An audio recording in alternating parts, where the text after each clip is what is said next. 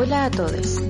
Esto es Amargadas, un podcast señoril donde abunda el feminismo y el drama. Ya tuve que ir obligado a misa, ya toqué en el piano para Elisa, ya aprendí a falsear mi sonrisa, ya caminé por la cornisa. Arauco tiene una pena que no la puedo callar. Hola, buenos días. Estamos iniciando Amargadas el día de hoy, 5 de agosto. ¿Cómo estás, Pata? Hoy un poco enferma, pero con harta fuerza, porque este programa hay que hacerlo, hay que hablar sobre esto, es justo y necesario. Exactamente. Así, una con 38, 39, 40 de fiebre. La pierna quebrada. caída de la ducha. teatro. No, a mí no me echas de este programa tan fácil. Sí, po. tu fractura con el mentón ahí, la mandíbula cayéndose. Sí, ridícula. Desparramar en el baño. Indigna total. Indigna total. En, fin, ahora no me caí, ahora estoy así, ninda, ninda, ninda, aquí haciendo el programa del día de hoy, tocando un tema que es, es muy relevante y lo quisimos enmarcar dentro de lo que son los derechos humanos en Chile y su situación actual. Por lo tanto, eh, vamos a tocar dos áreas de este, de este tema importante, eh, que son, eh, que marcaron la semana pasada, la semana noticiosa la semana pasada. Eh, mira, la semana, la semana, la semana pasada. Y eh, el golpe, ¿viste? Y eh, que sería el, el nominamiento, la designación de Víctor Pérez eh, al, al Ministerio del Interior, el, el indulto a los dos presos de Punta Peuco y el conflicto del Estado con el pueblo mapuche. No el conflicto mapuche, sino que el conflicto que tiene el Estado de Chile con el pueblo mapuche. Entonces Claro. vamos a ir con, vamos a abrir con un audio de la Fran para hacer un como enmarcar el tema. A ver. Eh, ya, mira, tenemos un, un problema con el audio de la Fran. Pequeño problema técnico. Sí, tenemos problemas técnicos. eh, qué raro. Eh, voy a buscarlo otra vez el audio y lo voy a reenviar. Eh, decir que el, hablamos primero de, de la nominación de Víctor Pérez al Ministerio del Interior y todas las consecuencias que trajo. Y porque no es cualquier eh, nombramiento. Ese tipo tiene completa ligación con Colonia Dignidad. Fue uno de los seguidores de Pinochet. Eh, alguien que todavía cree que, que la dictadura fue una solución a un problema social. Que ha tenido declaraciones como que la, que la constitución del 80 mejoró todo eh, que fueron los, los años más exitosos, los años de la dictadura, y lo ha dicho como en, en espacios públicos, en diario. Es, bastante nefasto Víctor Pérez Varela, que también fue alcalde de Los Ángeles, designado por, por Pinochet. Eh, es abogado, militante de la UDI, o sea, como que tiene bastante trayectoria en, en lo que es eh, el, el lado fascista de, de la política chilena. El tipo apareció en las fichas que se encontraron en Colonia Dignidad. Aparece mencionado en 12 eh, carpetas que se encontraron como un testigo eh, y observador de los pobladores y militantes y cómo entregaba información de ellos eh, a Paul Schaeffer, que era el encargado como también de hacerle llegar esta información a, a Pinochet. Y obviamente que Alejandra Matus en un reportaje dice que él era un asiduo visitante de Colonia Dignidad. Eh, sí, salen varias láminas de, de, del- de Colonia Dignidad, eh, lo cual es como súper siniestro. Súper siniestra, aparte que fue alcalde designado por Pinochet en Los Ángeles. Como que nunca se ha hecho como una investigación tan exhaustiva, porque esta información que te estoy contando fue entregada eh, como 10 años después de que eh, él estuviera en la alcaldía a las organizaciones de familiares y víctimas de derechos humanos. Pero Pérez fue parte del círculo de amigos y de protección de Colonia Dignidad. y está considerado como uno de los colaboradores. Sí, e-, es súper fuerte tener como a alguien con ese historial tan reñido con los derechos humanos justamente en el Ministerio del Interior. Recordemos que el Ministerio del Interior es el que maneja, mandata a las policías. Sí, pues. De hecho, él, eh, en, en referencia como al estallido social, ha dicho que ojalá que no volvamos a normalizar el desorden y el caos social, estableciendo inmediatamente una comparación con eh, la época de Allende y con la época del estallido, ¿cachai? Es como... Súper peligroso que un tipo así esté a cargo como de la seguridad de, del país. Sí, ha sido como una tendencia al pinochetismo más acérrimo poner Sí. a, a Víctor Pérez justamente en el interior.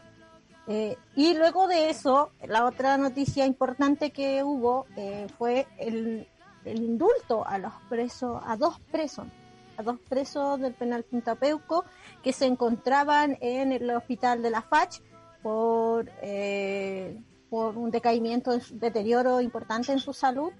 El problema de esto, y quiero hablar como de, de- de- de- ya que estamos hablando de los derechos humanos, eh, el problema de esto es que en Chile, lamentablemente, las condenas por derechos humanos llegan muy tarde.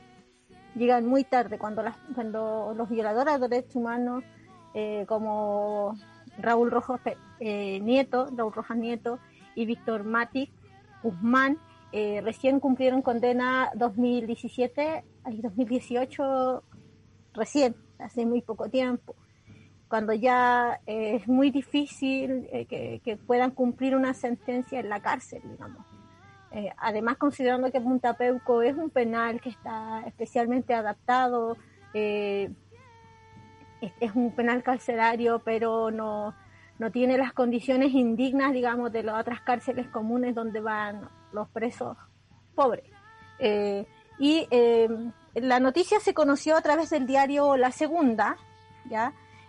Donde dice que liberan a don- liberan a dos presos de Punta Peuco donde se encuentran recluidos violadores a los derechos humanos. Según convenio internacional en materia de derechos humanos eh, a, los que a, los que el Estado de Chile se, ha- suscribió, eh, no se puede indultar a, a criminales de lesa humanidad.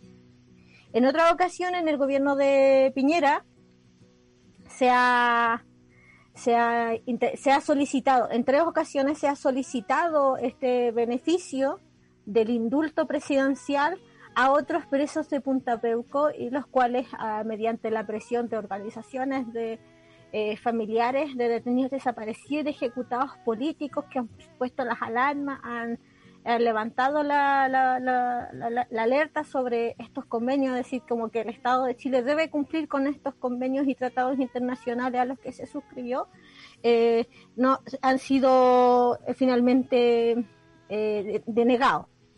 Entonces, lo- los presos en, fueron indultados en un, en un hermetismo bien, bien, bien raro, digamos, bien, bien, en bastante sigiloso, bastante silencio alrededor. Eh, de hecho, eran pocas personas de, del Ministerio de Justicia quienes sabían de, del indulto. Eh, pero ¿quiénes son, eh, quiénes son los, los presos de Punta Peuco? ¿Quiénes eran? Eh, Se trata de justamente lo que me he dicho de Raúl Rojas Nieto y de Víctor Matic. Eh, Raúl Rojas Nieto se encontraba en la cárcel eh, de Punta Peuco desde el año 2018, o do- déjame confirmarlo acá. Y estos gallos, el Raúl Rojas Nieto es el coron- es fue coronel, es coronel, es coronel en retiro del ejército y lo conocían también como el Pichi. Eh, y era integrante del comando conjunto. Y fue condenado junto a Álvaro Corbalán a una pena de siete años de presidio que baja las penas igual.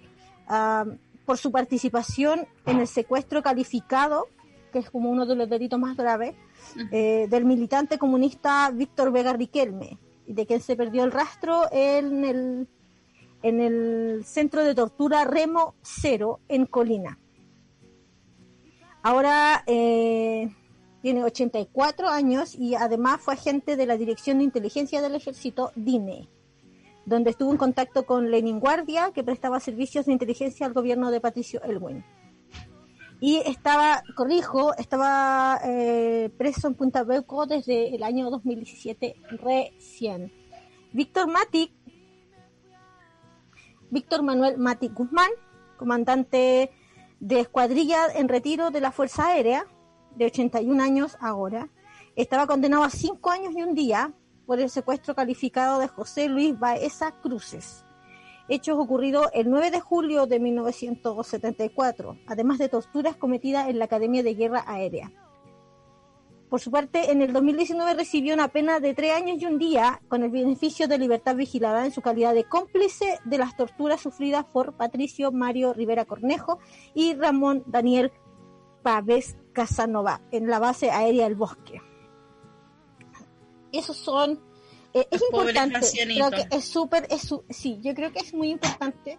No se trata de hacer un revanchismo sobre el comportamiento de los gobiernos en relación a los derechos humanos de los presos recluidos en Punta Peuco y eh, o los derechos humanos de los presos en las cárceles comunes por delitos a la propiedad privada y otros, eh, o, y o también ese revanchismo o una, em, una suerte de empate con el comportamiento del gobierno y del Estado con los presos políticos mapuche. Pero sin embargo llama poderosamente la atención este comportamiento hacia la familia militar. De hecho, el abogado de estos presos eh, decía que, eh, que Sebastián Piñera ojalá empezara a cumplir ya sus promesas para su eh, promesas en su campaña de esta indulgencia con la familia militar perseguida, comillas, políticamente en Punta Peuco. Entonces, y que se haga justicia y no venganza. Eh, a mí, eh, según la... Quiero leer una frase que dijo la Alicia Lira, que es presidenta de la agrupación de, de familiares de ejecutados políticos, dice que estaban esto eh, pasando a llevar todos los, los, convenios y tratados internacionales y Sebastián Piñera los indultó. Eso va contra todos los principios de la lucha que han dado los familiares de víctimas para que haya verdad y justicia. Y aquí solamente aprovechándose de la crisis sanitaria en forma cobarde y oculta, el presidente indulta a estos dos criminales. Es cierto que son ya ancianos, ancianos, pero esto habla de una deuda histórica que tiene el Estado, eh, el Estado y la justicia en, en, verdad y en, que haya verdad y justicia, porque las condenas son realmente bajas y llegan muy tarde. Entonces sí es reñido, sí es reñido que ancianos de 84 años cuyo que ya están en hospitales terminando de cumplir sus condenas y pasen sus últimos días en la cárcel, digamos, es, es, es, ¿cachai? Pero no estamos hablando de simples presos. Estamos hablando de personas involucradas en crímenes de lesa humanidad, en la desaparición forzada, en secuestro calificado, en cómplice de tortura, en, el comando conjunto, digamos el comando conjunto Caravana a la Muerte, eh, de eso estamos hablando. Entonces, igual eh, sí eh, hay que hacer este, este análisis sin, sin empatismo ni nada, pero llama la atención. O sea, dice todo de, lo ideológico que de la persecución. Claro, y entrega una lectura de cómo trata Chile el tema de derechos humanos. Como, sí. Arreglamos el audio de la Fran, los vamos a escuchar, pero antes quisiera dar el número para que nos manden comentarios al más 569-7511-852. Eh, coméntenos sobre cómo están, eh, cómo vieron lo del día sábado, que ya lo vamos a hablar. Eh, ¿Qué les parece este indulto? Eh, es imposible no pensar en, en, que el gobierno no aplica el convenio 169 de la OIT en relación a los pueblos originarios. Eh, entonces, está súper complicado. Escuchemos el audio de la Fran. Hola chiquillas, ¿cómo están? Espero que muy bien. Hoy día les dejo este audio para hablarles de un tema que se relaciona directamente con la situación de derechos humanos en Chile y que tiene que ver con los pueblos indígenas originarios. eh, lo que les voy a hablar es sobre el convenio 169 de la OIT, que es la Organización Internacional del Trabajo, que eh, ha salido como muy en boga y se escucha ¿Qué es este convenio? Es un convenio sobre pueblos indígenas, que es un tratado internacional eh, que está rectificado por Chile desde el 2008 y lo que hace es establecer derechos de pueblos indígenas y además las responsabilidades de los gobiernos para proteger estos derechos como para generar las condiciones de protección. Eh, ¿Qué reconoce como cosas básicas? Es el derecho que tiene la población indígena sobre la tierra, los, los recursos naturales, perdón, y el derecho a la autonomía, o sea, a decidir sus propias prioridades en los procesos de desarrollo que enfrenta un Estado. Em, esto se crea porque hay una evidencia que si no hay una protección de la población indígena, en general hay una mayor discriminación, explotación laboral, marginación y pobreza. Establece, como ya les decía, em, los principios, o sea, cómo se deben utilizar las tierras indígenas y los recursos naturales, eh, promueve la conservación de la cultura y la educación. Cabe mencionar que este convenio no es el único que Chile está adscrito como para la protección de la población indígena. Ya hay otros que establecen la libre determinación, eh, donde efectivamente en Chile y en teoría estos pueblos podrían establecer libremente su condición política y desarrollarse económica, social y culturalmente como ellos deseen y como estimen conveniente.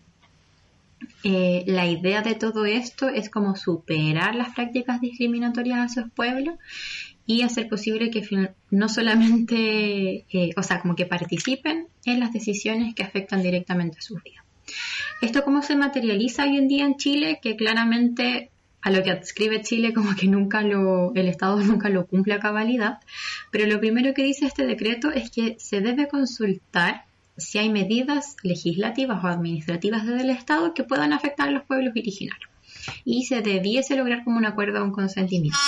Esto hoy en día se hace mediante consultas indígenas que claramente no van a acuerdo a este convenio, ya que el Estado lo que hace, gracias a un decreto, que es el 66 que firmó Piñera en su o sea, en el 2018, perdón, es que en estas consultas indígenas todo lo que se acuerda siempre es en el interés estatal, ya que cuando se hace la consulta se da un formato preestablecido por el gobierno que no hay ahí donde moverse. Hasta ahora, em, este convenio por todo, por este mismo organismo internacional y por otros eh, organismos de derechos humanos internacionales, se dice que es una adaptación súper sesgada eh, además, se evidencia que Chile está súper atrás en materia de derechos de pueblos originarios respecto a otros países de Latinoamérica y se ha intentado algún tipo de implementación, pero con estándares súper básicos. Algo que llama mucho la atención es que, por ejemplo, desde el gobierno y las autoridades locales y empresarios de la novena región, o sea, la Araucanía, quisieron dar término sin cachar ni una del convenio del 2018. Afortunadamente, este se puede mantener hasta el 2021 como mínimo, o sea, podría durar hasta el 2022. Y esto porque es importante, porque además de todo lo que he dicho, eh, este convenio es casi una de las únicas herramientas jurídicas que hay en Chile en este momento para la protección y defensa de los pueblos indígenas, de su tierra y de su pueblo en su conjunto. Un gran ejemplo es, eh, no quiero decir el caso, pero la situación de la machi Francisca Linconao, ya que ella en el 2008 eh, denunció a la sociedad Palermo Limitada por la tala ilegal de árboles y arbustos nativos. Y en ese momento, en el 2008, una corte falló contra el Estado de Chile porque no aplicaron este convenio. Luego de eso, eh, además de que le asignaron unas tierras que ella reclamó frente a la CONAF, vino una persecución política de todos los empresarios de la zona que terminó en el procesamiento después de muchas otras cosas eh, de la Machi Francisca por el caso Luxinger Mackay, donde claramente, no sé si sabías, pero salió absuelta. Durante esa prisión preventiva, ella también acogiéndose al mismo convenio, pudo salir o pudo pedir salir del penal eh, para un huetipanto. Entonces, sí es importante que reconozcamos este, este convenio y que claramente se diga más porque es una de las únicas cosas que, que de algún modo ha funcionado y que de algún modo eh, se ha reconocido un hito, un hito este fallo eh, en la obtención de derechos de la población indígena en general y también en particular del pueblo mapuche.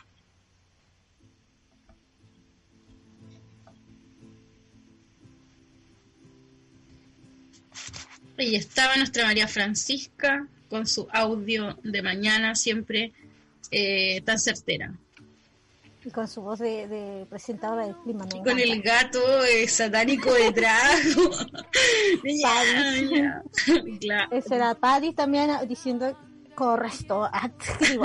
Eh, oye, recordarte que el antes de empezar de lleno al tema, de decir que este convenio eh, fue eh, se, le apl- se aplicó en el caso eh, de la Machi Francisca Linconao luego de mucha protesta, de mucha presión, luego de un enorme deterioro y el riesgo vital de la vida de la Machi Francisca Linconao. O sea, no fue eh, un, un convenio que se aplicó así de forma tan voluntaria, es decir, Chile, en Chile nos preocupa la situación de los derechos humanos eh, en relación al pueblo mapuche.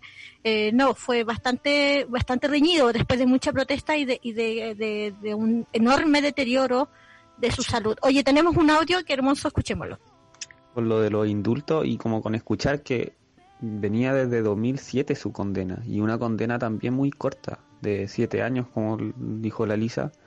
Eh, y, y comparto eso de no, de no hacer un revanchismo ni, ni generar una especie de venganza, pero sí el poder generar una sensación de justicia a la familia y a la sociedad en general cuando, no sé, po, si son siete años, a los cabros que están que tiraron molo en la, o que están acusados al menos de tirar molo en, en las protestas de- del 18 de octubre, eh, están pidiendo de día 24 años, po, ¿cachai? Y por tirar una molo de día 24 años y por hacer desaparecer una persona en contexto de dictadura, te dan 7 y te ponen un indulto cuando estás cumpliendo tu tercer año.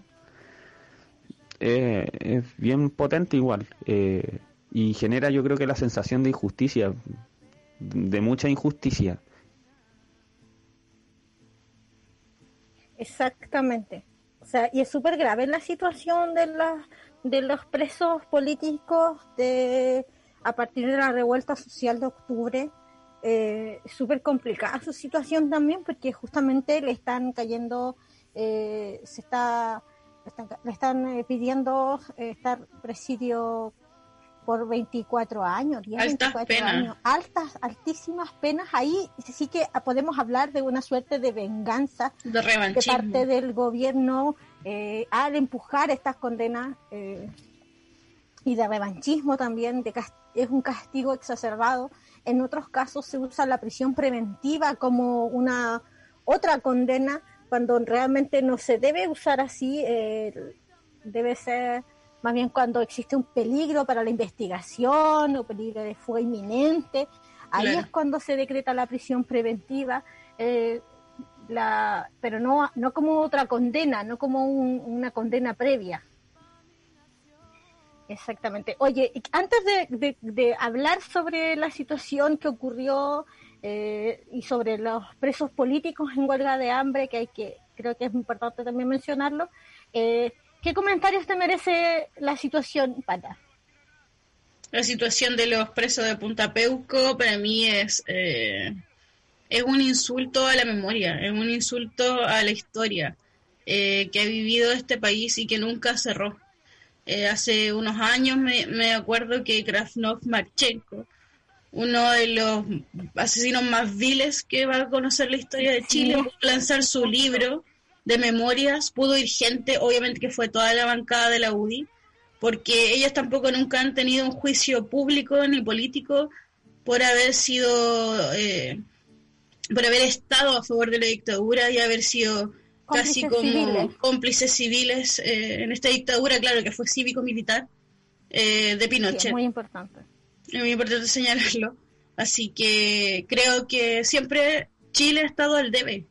Eh, nunca ha estado Sí, a que la en la altura. medida de lo posible. En la medida de lo posible. Desde la transición a la democracia. O sea, cuando tenemos un presidente de la República, ah, Irwin, eh, diciendo, eh, eso es, un, es, un, es una garantía que se le da a, a, lo- a los militares, a los cómplices civiles, de, de una Claro. garantía de impunidad finalmente. Y también le respetó la ley de amnistía, o sea, Elwin fue bastante respetuoso con eh, también Pinochet como senador y eh, cuando le preguntan por Colonia Dignidad también, por la participación de civiles de Colonia Dignidad en la dictadura, eh, nunca quiso iniciar ninguna investigación. Sí. Oye, yo les quiero recomendar un libro eh, del periodista Javier Rebolledo que se llama eh, A la sombra de los, cuer- de los cuervos, los cómplices civiles de la dictadura. Le, lo pueden ahí buscar. Eh, creo que Seibo lo, lo distribuye eh, o también le pueden hablar al periodista en sus redes sociales, es bastante buena onda. Entonces, es un libro muy importante, creo que es un libro que clarifica mucho este carácter cívico-militar de la dictadura y que tiene a, no sé, pues gente como Víctor Pérez en cargos públicos, me parece realmente escandaloso. Chadwick. Muy, muy, muy heavy, claro, Chadwick, eh, uno de los de Chacarilla, entre otras cosas, digamos. Eh, Sí. entonces, y, y, y- pero también eh, hay que mencionar eh, mencionar el tema como como bien decía la Fran, como en este minuto el tema del, del alzar racista o como quieran llamarle en las comunas de Victoria, Traiguén, Curacautín, eh, eh, pero eso tiene una historia an- anterior que es la huelga de hambre de los presos políticos mapuche. Para eso eh, quisiera como mencionarles que están eh, llevan 94 días al día de hoy, nueve presos de la cárcel del, de Lebu, de, Angol, me equivoco, de Angol, 94 días de huelga de hambre, entre ellos está el Machi Celestino Córdoba, Patricio Keipul Millanao, y han perdido cerca de 25 kilos de peso, lo cual compromete muchísimo su estado de salud, muchísimo su estado de salud. Y, eh, y a ellos se le han sumado eh, 11 presos de la cárcel de Lebu en huelga de hambre hace, tre- hace 30 días al día de hoy, 30 días. Y otros 7 presos de la cárcel de Temuco hace exactamente a 17 días al día de hoy. Todos en busca de que se aplique, de que el Estado, el gobierno de Chile, Sebastián Piñera, aplique el convenio 169 de la OIT, al que Chile se suscribió. Tenemos unos audios de la Roxana Miranda. Mientras yo los busco, Pata, ¿qué comentarios te merecen? Eh, ¿Qué sabes tú? ¿Por qué iniciaron esta huelga de hambre? ¿Qué es lo que, qué es lo que solicitan? Eh, Lo primero es como contarle igual a la gente que eh, los presos están acogiendo al convenio 169 porque este convenio eh, plantea que eh, hay un deber del Estado con los pueblos eh, indígenas. Tienen que ser transparentes en cuanto al uso de las tierras, a los recursos naturales, en caso de haber algún traslado o relocalización de algún espacio indígena, tienen que ser consultados con, con ellos y sobre todo en la conservación de su cultura. Y, y Chile está, esto lo acogió como el año 2005, el año 2009 lo volvió a ratificar y eh, el presidente Lago, Bachelet y Piñera eh, nunca han querido acogerse a este convenio. De hecho, fue un hecho histórico que la Machi eh, Francisca haya ganado el juicio y haya sido absuelta por, por esto.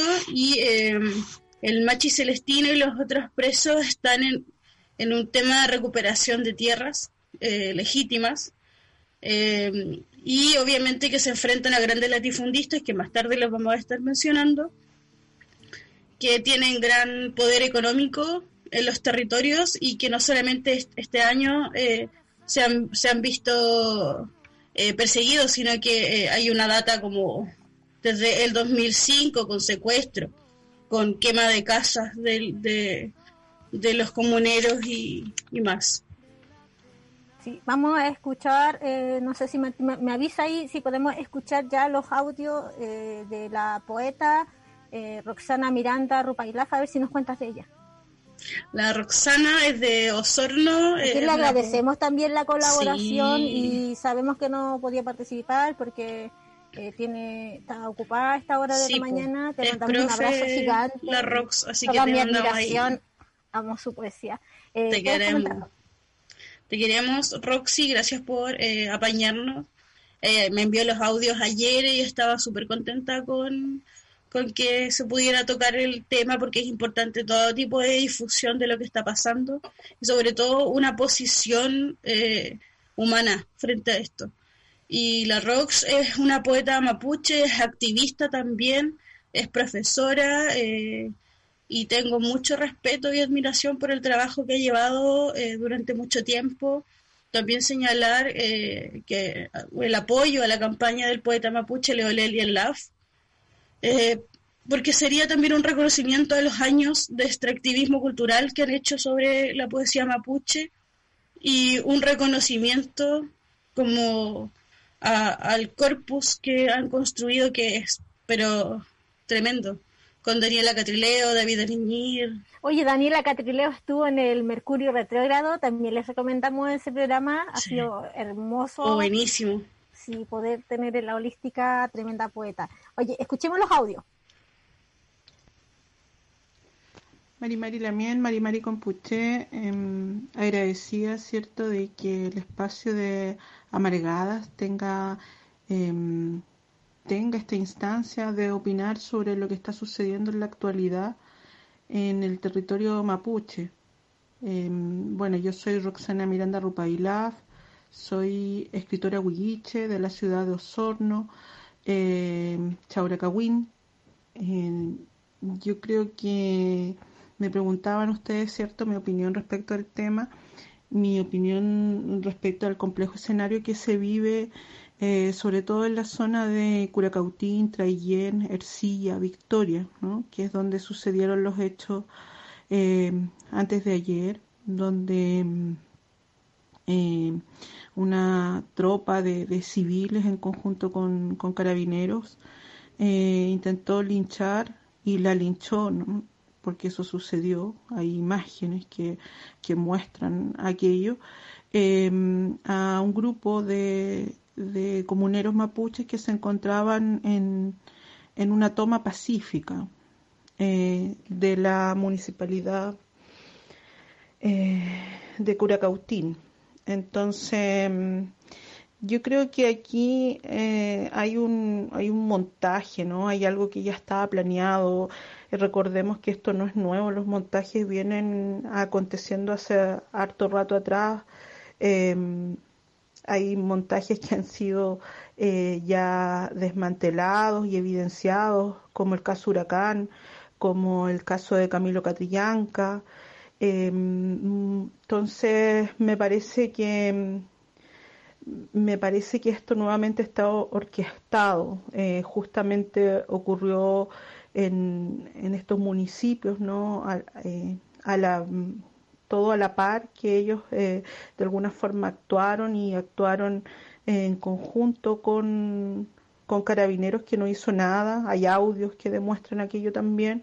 Y bueno, la anterior visita que recordemos que el día eh, viernes había estado el, el ministro en la zona, el nuevo ministro en la zona, un ministro que perteneció, eh, bueno, a la dictadura, que tuvo un papel importante ahí. Entonces, eh, la, la represión eh, contra eh, la gente mapuche se agudizó y, y de alguna forma fue planificada. Eso es lo que eso es lo que pienso yo respecto a lo que está sucediendo.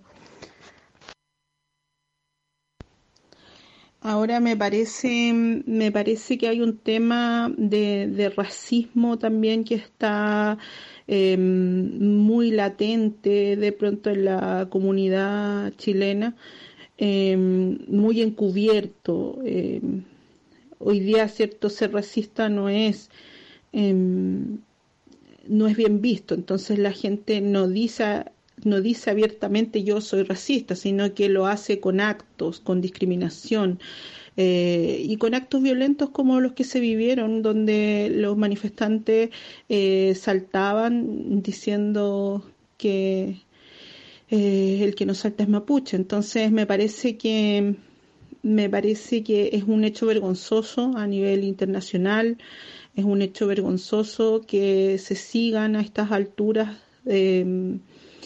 de, la historia negando eh, los procesos culturales, los procesos políticos, eh, los procesos que, que, han vivido y por los cuales han luchado las comunidades. Me parece que es, vergonzoso que se siga negando el origen.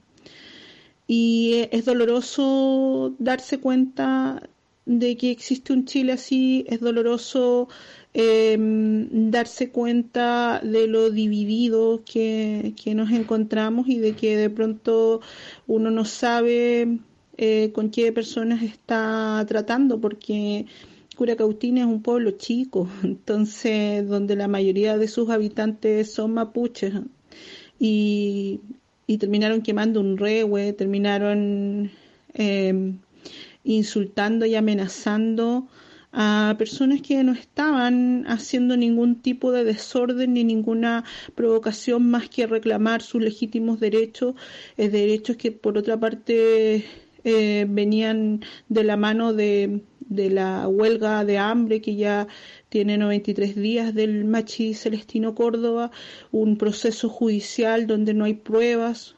Eh, el rehue del Mache se encuentra efectivamente muy cerca a la casa de los Luxinger, entonces obviamente él iba a andar por ahí cerca, eso es como la única eh, prueba que tienen que él estaba cerca, pero no, no, no, hay pruebas concretas respecto a que él haya tenido participación en esto. También recordemos que los Luxinger Mackay tenían conflictos internos, y también existen fotos y antecedentes de aquellos conflictos donde ellos mismos estaban, ¿cierto?, peleando por los territorios, por, por el territorio, por la herencia, ¿no? Entonces, como que todo es un, todo está enlazado, todo es una historia de, de, violencia, de represión, de, de injusticia. Eh, también ayer se cumplieron dos meses de, la muerte de Alejandro Treuquil, Alejandro Treuquil Huerquén, ¿cierto?, de la comunidad de Cuyipulli, eh, donde tampoco hay interés de parte de, la justicia chilena de aclarar estos hechos hasta el día de hoy.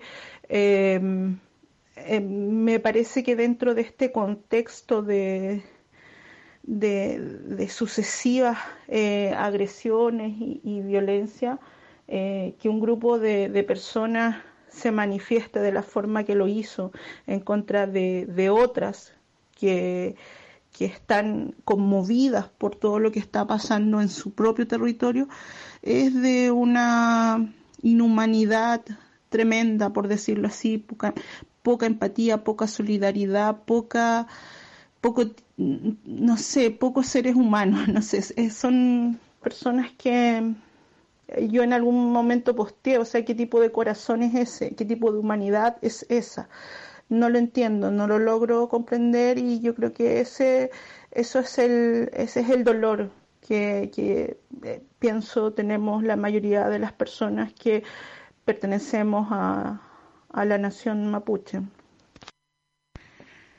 Y, sobre todo yo creo que nosotros como, escritores, como artistas que, además hemos eh, crecido en la, en la ciudad, que hemos ido a estudiar a la universidad, que hemos de alguna forma tratado de, hacer vínculos entre lo que son nuestros orígenes y lo que es la modernidad y, lo que es el, arte moderno, por decirlo así, de, hacer eh, que estos eh, dos escenarios de alguna forma dialoguen.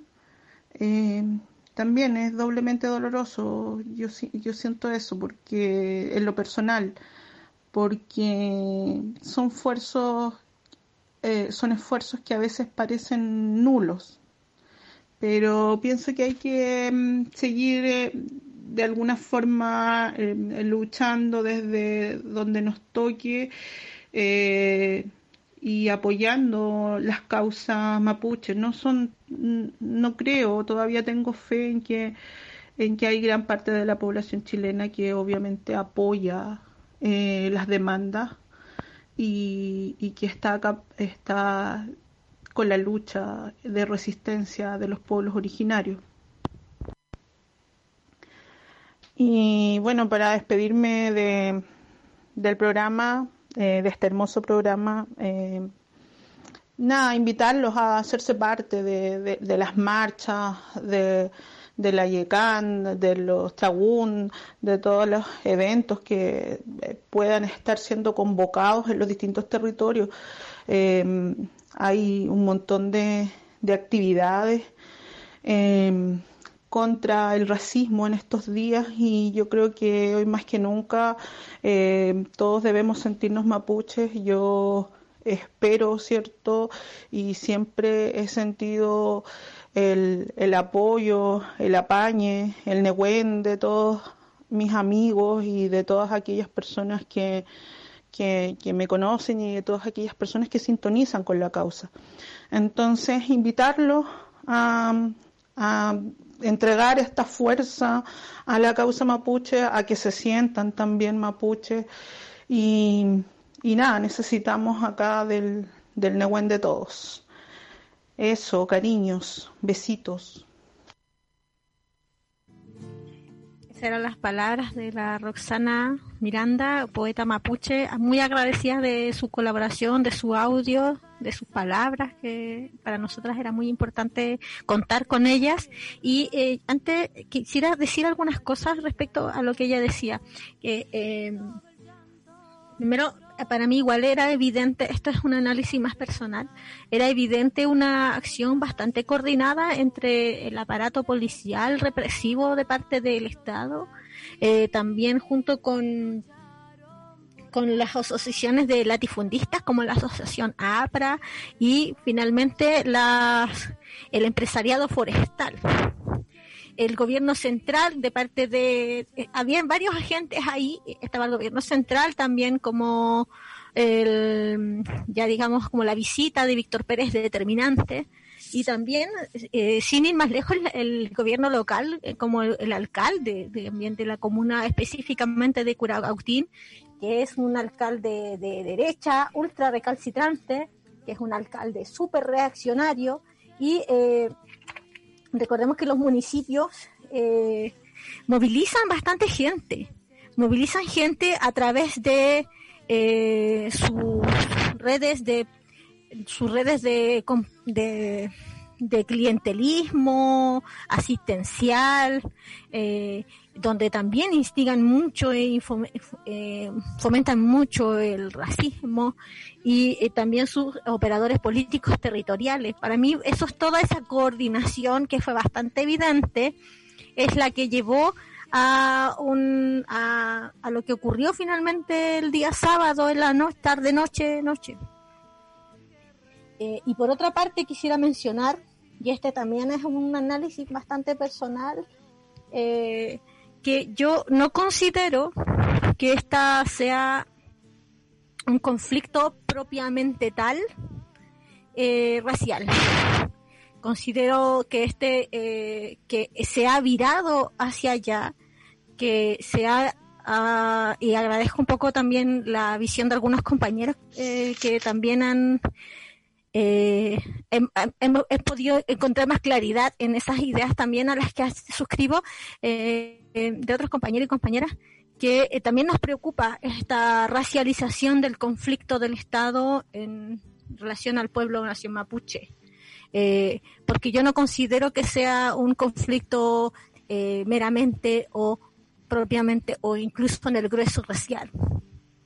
Eh, aquí hay un conflicto de usurpación de tierras, donde hay intereses económicos, eh, principalmente forestales, latifundistas, y que es súper importante eso.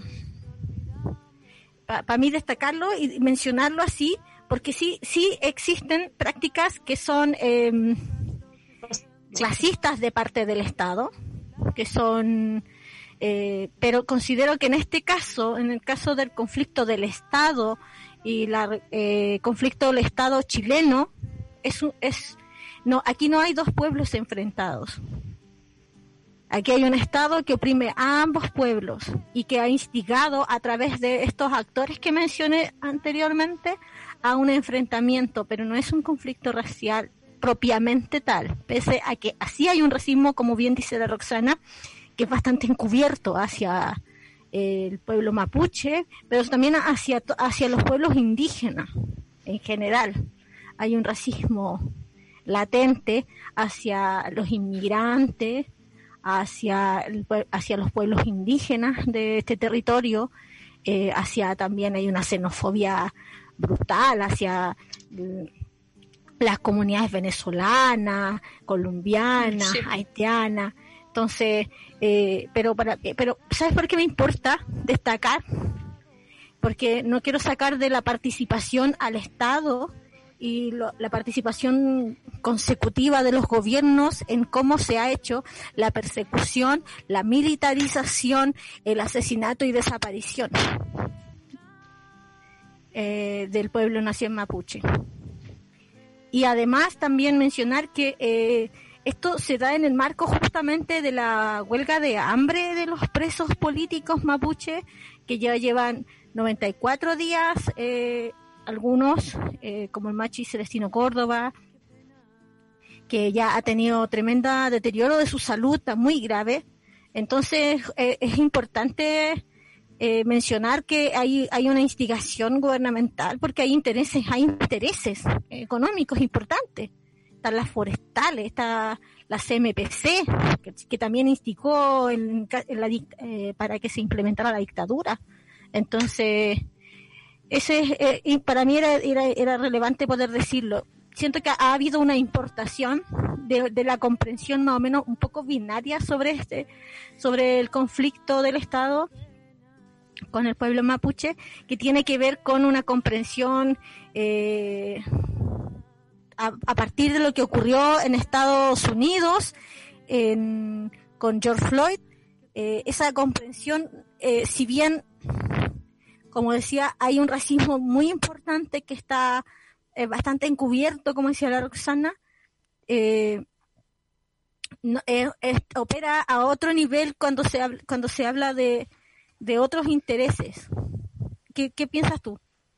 Sí, a mí me pasó igual que escuché bastante como que los, los que ejercían la violencia se sentían discriminados, ¿cachai? Como por ser chilenos, por nacer en ese territorio. Y es importante decir que el racismo no es al inversa. O sea, decir que el racismo es al inversa es un discurso de odio, que no debería validarse porque no es real lo que nos quieren contar. Y sí, a mí también me parece lo que habías dicho, porque detrás de toda esta criminalización y persecución al pueblo mapuche, al pueblo huilliche, eh, hay latifundistas, hay empresariados, hay grandes conglomerados económicos a los que les interesa que las tierras no salgan de sus manos. De hecho, yo tenía una cuña que dio mm, el Consorcio Agrícola del Sur, donde señala que no vamos a entregar lo que por generaciones ha costado sudor y lágrimas y que están dispuestos a colaborar con el ministro Pérez en lo que sea necesario. Lo que me parece una declaración bastante eh, agresiva y que establece la posición de, de, los grandes agricultores. Em, también Sí, o sea, como que develan inmediatamente que hay un contacto directo entre el empresariado agrícola y el gobierno. E, efectivamente, y eso no lo han ocultado, no lo han ocultado, ha sido, eh, sabemos que hace mucho tiempo tienen esta relación bastante estrecha de colaboración, porque se ha instalado una realidad que no es tal, del, del mencionado eh, terrorismo en la Araucanía nos instalan esta realidad para enfrentar a dos pueblos que son oprimidos por el mismo Estado. Eh, recordemos que eh, a partir de la revuelta social de octubre fue el Estado el persecutor, mutilador, violador de derechos humanos, en contra también de, quienes nos manifestábamos habiendo instalando una política de mutilación, eh, ocular brutal, eh, que ahora se encuentran en total abandono también. Eh, podríamos hablar en otro programa acerca de eso. Y sobre lo que mencionaba la Roxana Miranda eh, en relación al, encarcelamiento del Machi Celestino Córdoba, el día jueves nosotras, aprovecho para pasar el comercial, el día jueves nosotras eh, a través de Instagram Live es el... eh, vamos a tener el dedicado también a la farándula, comillas, acerca del, de las peleas internas que son muy importantes revelar el origen, cómo, cómo se constituyen Mm. Eh, y, y cómo se asientan en la zona los Luxinger, Macay y los conflictos internos. Eh, es importante esa historia, esa genealogía que, se, que es importante conocer eh, y cómo se da también el encarcelamiento del Machi Celestino Córdoba, eh, la relación que tiene el Fundo eh, Santa Margarita con el, el asesinato de Matías Catrileo. Es, es hay harto ahí que decir. Por otro lado, eh, comentar que vamos a estar... Eh, eh, ¿A qué hora estamos los días jueves, Pata?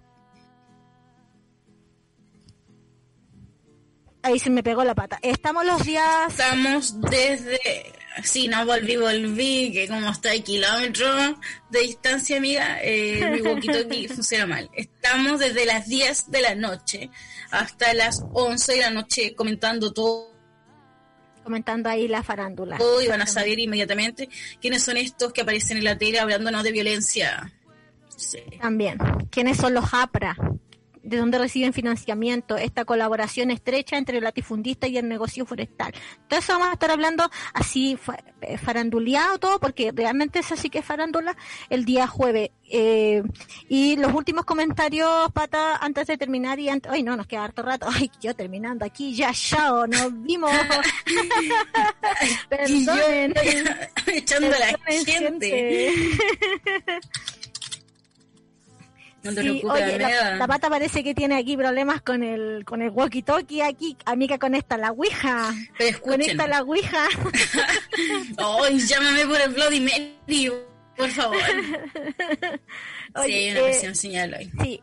¿Qué comentarios antes de ah, y fin, antes de que creo que también eh, no no lo quiero dejar pasar hablar de cuando hablamos de racismo eh, he visto muchas caricaturas eh, donde se muestra el, a una persona morena mirándose al espejo y visualizándose a sí mismo como una persona rubia, blanca, y me parece una caricatura terriblemente racista, terriblemente racista, me da mucha pena, y eh, el otro día estuve compartiendo una reflexión al respecto, eh, y primero, pero coméntame qué pasa, qué te pasa a ti con esas caricaturas, ¿por qué piensas tú de ello? Como de decir morenazi, choconazi. Sí, sí, como que todavía, o sea, es un insulto ser moreno, eh, recordarle a otro que es moreno, así que por que por ser moreno también eh, debe como estar socializado de una manera, ¿cachai? Entonces como que era bastante, y cómo se compartió hasta medios así como de radio, de televisión, así como diarios de izquierda compartieron este tipo de, de publicidad caricaturesca, ¿cachai? Que le quita todo el peso al tema de fondo. Y ahí también eh, me, eh, vuelvo a las palabras de la Roxana que dice que es bastante, está bastante camuflado, está bastante interiorizado este racismo eh, que es tal Sí. que eh, para, para insultar a los nazis se les dice morenos. Para insultar a los nazis se les dice chocolos. Yo cuando era chica me decían chocola o chola, porque tenía por mis rasgos, por mis rasgos morenos, andinos, indígenas, ¿cachai? Y es súper fuerte constatar ese racismo y ese, ese nivel. Yo creo que en el momento actual, donde hay una alzada racista, donde hay colaboración entre eh, para hacer eh, tal manifestación, creo que exige mucha mayor reflexión que solo eh, lo, ¿cómo se dice? Cuando uno está como con la rabia en la guata, no es viral, es otra palabra. Ayúdame. Yo no juego a la universidad. Eh, ay, visceral, visceral. Gracias. Visceral, amiga. Gracias, Milarus. La pata es Milarus. Entonces, exige mucha mayor reflexión. eh, decir, eh, caricaturizar o poner la atención en el, en el color de alguien, en, en el en su morfología, que sí, no sé si esa palabra existe ya a esta altura, pero eh, poner la atención ahí es intrínsecamente racista y es muy importante en este momento erradicar todas formas de racismo, las que tenemos más interiorizadas, las que las que se expresan justamente, eh, incluso para atacar a los racistas, como eh, por favor no, por favor refle- eh, como que es importante, porque eh, el antirracismo no es solo una declaración y decir, oye, eh, todo, mira esos choconazis ridículos que estaban ahí, el que nos salten mapuche, no, porque además eh, el conflicto igual ahí está instigado, hay una cuestión anti-mapuche súper desatada que replican los medios al llamarlo el conflicto mapuche, eh, Ujú. que replican los medios al poner la atención que eran civiles contra civiles,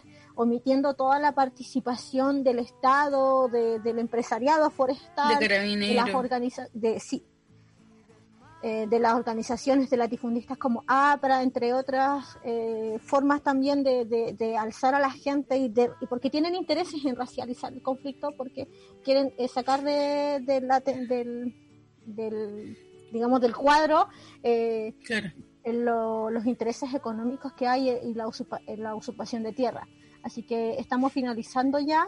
Eh, agradecerte, Pata, ahí con tu walkie-talkie, ya sabemos, ahí a tu esfuerzo, conectando con el tenedor así. ah. Pero arriba del, del techo agarrando la antena con señal. Sí, agradecer especialmente la participación de la, La de la Rox. Roxana. Eh, yo la admiro mucho, me encanta su poesía, la recomiendo, si pueden buscarla ahí. ¿Qué libros ha publicado la Roxana para ver si la gente la- que está escuchando le interesa, le puede escribir o, lo, o cómo, qué libros has escrito? Eh, Chumpal es para mí el libro que yo les recomiendo leer de Roxana Miranda Rupailaf. Pueden escribirle a sus redes sociales, Roxana Miranda Rupailaf en Facebook y eh, también en Instagram. Eh, la Rox es súper abierta y, y creo que es una poesía que es necesaria hoy en día. Exactamente. Ahora eh, les dejamos, sigamos, que sigan en compañía de la holística. Eh, también les invitamos a escuchar este y otros programas de Amargadas en Spotify e iVoox. Pueden des- descarguen también la aplicación de holística porque oye qué bacán, qué moderno tenemos, tenemos, tenemos, tenemos, tenemos, tenemos aplicación para que la puedan descargar eh, disponibles en Play Store y App Store. A ver si me corrige Martín. Y ahora viene el Mercurio retrógrado. Eh, saludamos a la chiquilla, me encanta el Esa, programa. Estoy sí. feliz de que haya podido estar la, la Daniela Catrileo. Yo toda true fan ahí escuchándola. Así que, claro. sí, bueno.